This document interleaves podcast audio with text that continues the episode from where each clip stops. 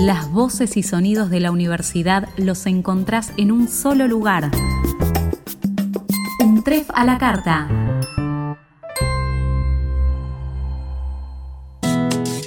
Ideas, conocimientos y personas son los pilares fundamentales de una institución académica.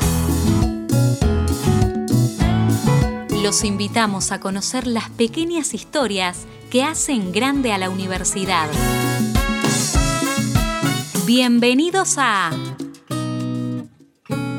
Comunidad, la parte del todo. Bienvenidos a Comunidad, el podcast de un TREF que en cada episodio les presenta distintas historias que son parte de nuestra universidad. En esta oportunidad, con mi compañera Lu, les presentamos el caso de un estudiante de la maestría en periodismo documental. Así es, Nico. En este episodio nos ponemos metafísicos. Bueno, bueno, bueno, no te me adelantes. Dejemos que la invitada cumpla con su presentación. Bueno, yo soy Elisa Lioni, soy psicóloga, soy fotógrafa, estoy haciendo la maestría en periodismo documental en Lontref. Eh, soy psicóloga desde el año 92, cuando me licencié. He trabajado profusamente en el área de las neurociencias, básicamente con en el área de las demencias. Elisa, ¿nos querés contar cómo es que una psicóloga llega a estudiar periodismo documental? Si me preguntás por qué una psicóloga llega a periodismo documental, tendría que decirte que en el área de salud, como en, especialmente como en otras profesiones, me imagino vas transitando por distintas disciplinas para buscar instrumentos que te permitan describir, registrar o comprender interpretar los fenómenos. En mi caso, como durante muchos años documenté en la clínica, dentro de los hospitales, necesitaba desarrollar los instrumentos que me permitan ampliar esto, ampliar la forma de registro. Y en este momento en particular de aislamiento obligatorio, ¿qué estás registrando? Y hoy en este contexto de pandemia, con la extraordinaria difusión de las consecuencias que tiene, más dramática es la muerte, ya no con la patología, sino en los casos de, donde, no hay un compromiso del sistema nervioso, me interesa registrar las representaciones que las personas mayores tienen sobre su propia muerte y la muerte del otro. ¿Y cómo te llevas con la situación de pandemia? Estoy tratando de adaptarme a la situación de la pandemia y de aislamiento. Aprendo a usar los dispositivos, a manejarme en las plataformas, a tolerar las plataformas eh, yo tengo 58 años, así que no pertenezco a la generación de millennials. Imagínate que en la clínica he trabajado cuerpo a cuerpo, o sea, frente al paciente. Y en los registros he estado siempre frente al paciente. Ahora lo tengo en las pantallas. Elisa, ¿con qué dificultades te encontraste? ¿Y, ¿Y cómo te las estás ingeniando para seguir adelante con la realización de tu trabajo para la maestría? O sea, originalmente estaba enunciado como las representaciones que los adultos mayores tenían sobre distintas eh, cuestiones, entre ellas la muerte. Y hoy, en este contexto de pandemia y virus circulando, estas personas son un grupo especialmente vulnerable. Y los límites que surgen en este contexto de pandemia son muy grandes, por varias razones. Una, no puedo acceder directamente a ellos para entrevistarlos. Y tampoco es fácil hacerlo por los medios digitales porque muchos adultos mayores, estamos hablando de gente de más de 60 años o más de 70 veces, no manejan estos recursos. Así que bueno, trato de adaptarme a la situación, buscar estrategias para desarrollar el trabajo. No es fácil, pero el acompañamiento de los docentes de la maestría ayuda mucho sobre todo porque ellos saben documentar y cómo resolver cuando aparecen límites en la producción. Si bien esta es una situación excepcional para todos, pero, pero tienen mayores estrategias. ¿Nos querés contar un poco de qué se trata la pieza audiovisual propiamente dicha? Básicamente se trata de registrar cuáles son las, en este contexto de, de difusión extraordinaria de información a través de los medios. Hay un conteo permanente de la cantidad de muertos, podés ver imágenes de fosas preventivas que se hacen en distintos lugares del mundo. En Argentina, las últimas imágenes que vi eran de fosas que se estaban haciendo en una localidad en Córdoba, pero hay en Brasil, en Estados Unidos, en México. No solamente te muestran cómo se hacen las fosas, sino cómo se meten los cuerpos.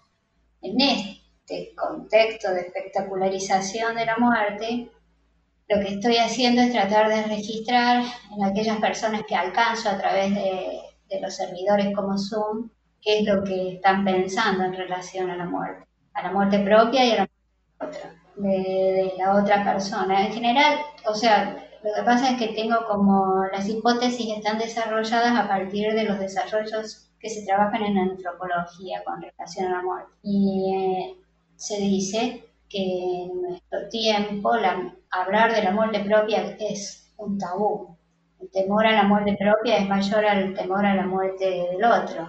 Y la muerte del otro se resuelve a través de los rituales religiosos o no religiosos, pero siempre implica un duelo, una despedida de alguna manera.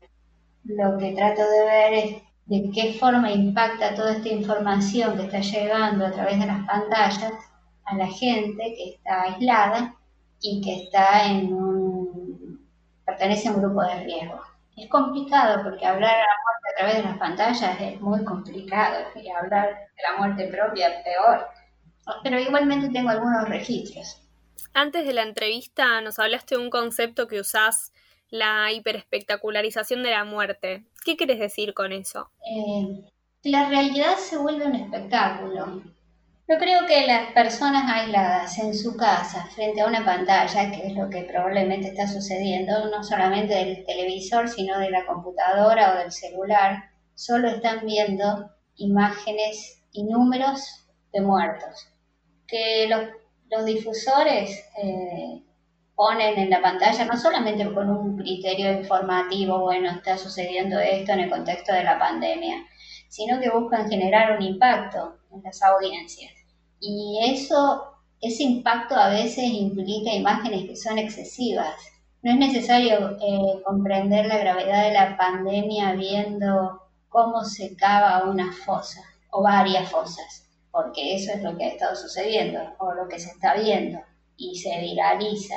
Y eh, está bien, no, no solamente son los medios, sino las personas que pueden documentarlo a través de un celular en el contexto en el que están. Bueno, o sea, todo lo que está puesto ahí en la pantalla y se viraliza y se muestra como, bueno, esto es la realidad y se, se duplica cada vez, se multiplica cada vez que se ve en una pantalla, como los casos policiales, ¿no? ¿Con qué tipo de respuestas te encontraste antes y durante la pandemia? Puedo decir que en los testimonios que tomé hay algunas diferencias. Cuando recogí datos antes de la pandemia, eh, las distintas personas hablaban de algún, o sea, cuando llegaban a hablar de lo que imaginaban que, cómo imaginaban su muerte o si imaginaban algo en relación a después de la muerte, alguna sobrevida post-mortem, digamos, eh, era dentro del ámbito de las fantasías. O sea, yo fantaseo con que si muero me gustaría que sucedan tal cosa, pero como un episodio lejano y casi de ficción. Eh, luego, en el contexto de la cuarentena, al recoger los testimonios, hablan de otras cosas. Eh, ayer estaba justamente tomando una, un testimonio en el que la persona me decía quiero dejar una nota que donde quede claro que no quiero que usen respirador conmigo si estoy a punto de morirme porque me contagié del coronavirus. O sea, la ven un poco más de cerca a la parca. O sea, son otro tipo de representaciones donde se empieza a pensar más en la posibilidad de que uno pueda ser una víctima del coronavirus o un victimario porque sea portador del coronavirus y lo lleve allí donde no debería llegar sea, donde hay sectores vulnerables. ¿Cómo estás construyendo tu documental y qué recursos usas? Eh, en principio eh, tiene dos ejes. Uno es eh, el archivo, el material de archivo, este tema de las pantallas, la forma en que está llegando esta información vinculada a los muertos, a las muertes y a las muertes preventivas, eh, mucho, mucho material de archivo. Y después, entrevistas que fueron tomadas previamente y posteriormente a través de las plataformas que permiten videoconferencias, como Zoom, por ejemplo. La uso simplemente para, para recoger testimonios, no para hacer cruces entre testimonios a la, a la plataforma. Eh, no es fácil porque tengo que, queda muy sesgada la, la pequeña muestra, porque estamos hablando de gente que puede acceder a la computadora y comprender el uso de la plataforma. Eso no es muy representativo, es decir, es un subgrupo de la población que intento abordar. Así que lo que espero es poder en algún momento salir de este aislamiento y que sea más accesible. Antes de esto, eh, la idea era llegar hasta los geriátricos y trabajar con la gente que estaba allí, bueno, hablar sobre este tema. Pero después se nos vino la pandemia encima y justamente los geriátricos no son el lugar a donde tengo que, tendría que ir, porque es muy peligroso. En la previa de la entrevista nos contabas que decidiste encargar tu tesis de maestría de manera transmedia. ¿Nos querés contar cómo sería eso? El documental del que estábamos hablando, con los materiales de archivo y los testimonios, ese sería el núcleo, el documental.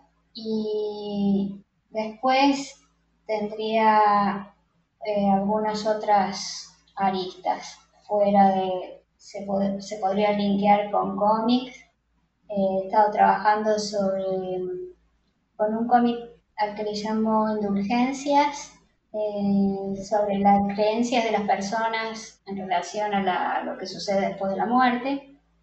Eh, algunos cortos, como los que hice, uno que se llama Necrópolis o Pax, bueno, algunos cortos que hablen de los iconos, de las particularidades que hay en los cementerios en relación a, la distribución de las tumbas, que a veces refleja bastante las estructuras de clase que hay en, la organización de las ciudades.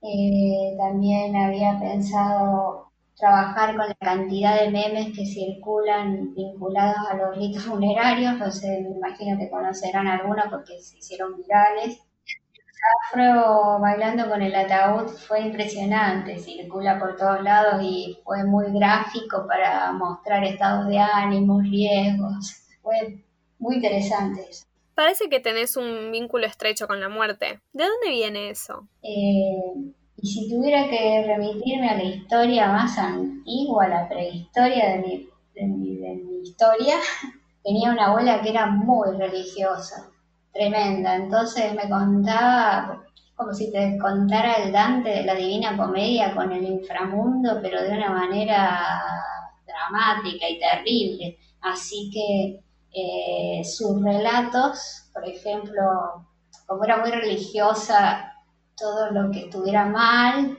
tenía condena posterior a la muerte.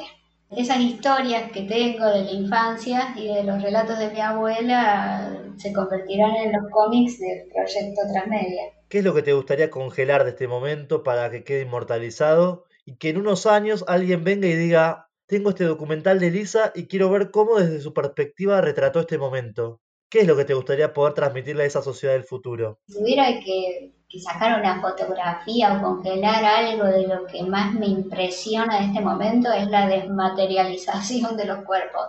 O sea, que los, que los sujetos se vuelvan virtuales, que yo tenga que hablar con alguien a través de una pantalla, de un celular o, escucharlo por la televisión. O sea, absolutamente una realidad virtual.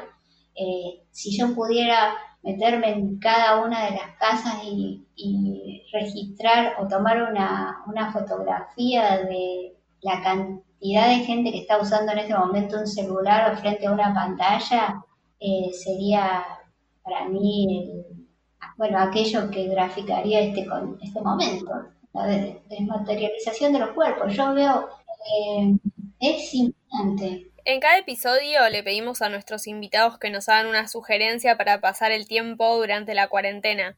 ¿Hay algún documental que hayas visto que nos quieras recomendar? He estado viendo algo que se llama Tanatorama, vinculado a mi, proyecto.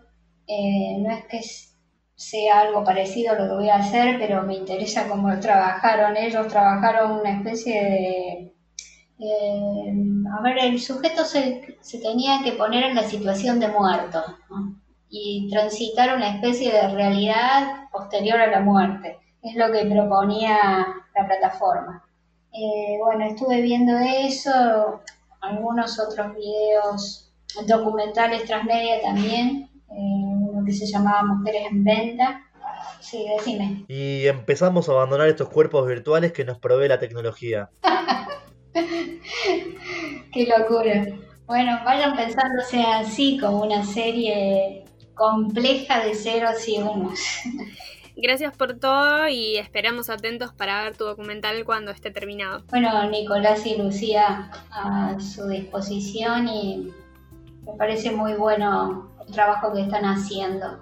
Eh, poder reflejar cuáles son las inquietudes y los límites que estamos teniendo como, como estudiantes o, o profesionales ya en el caso de los que se recibieron. Perfecto, Elisa. Muchísimas gracias por tu tiempo y éxitos con tu documental. Bueno, cuídense mucho. No contagien a nadie, se contagien.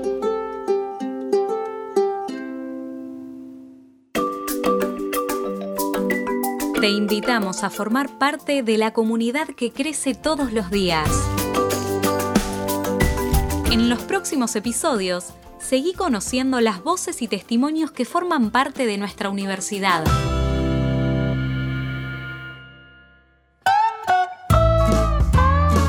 ¿Querés seguir al día con las novedades de la universidad? Suscríbete. Un trefa la carta en Spotify. Para dejarnos tus comentarios o sugerencias, nos pueden escribir a podcast.untref.edu.ar.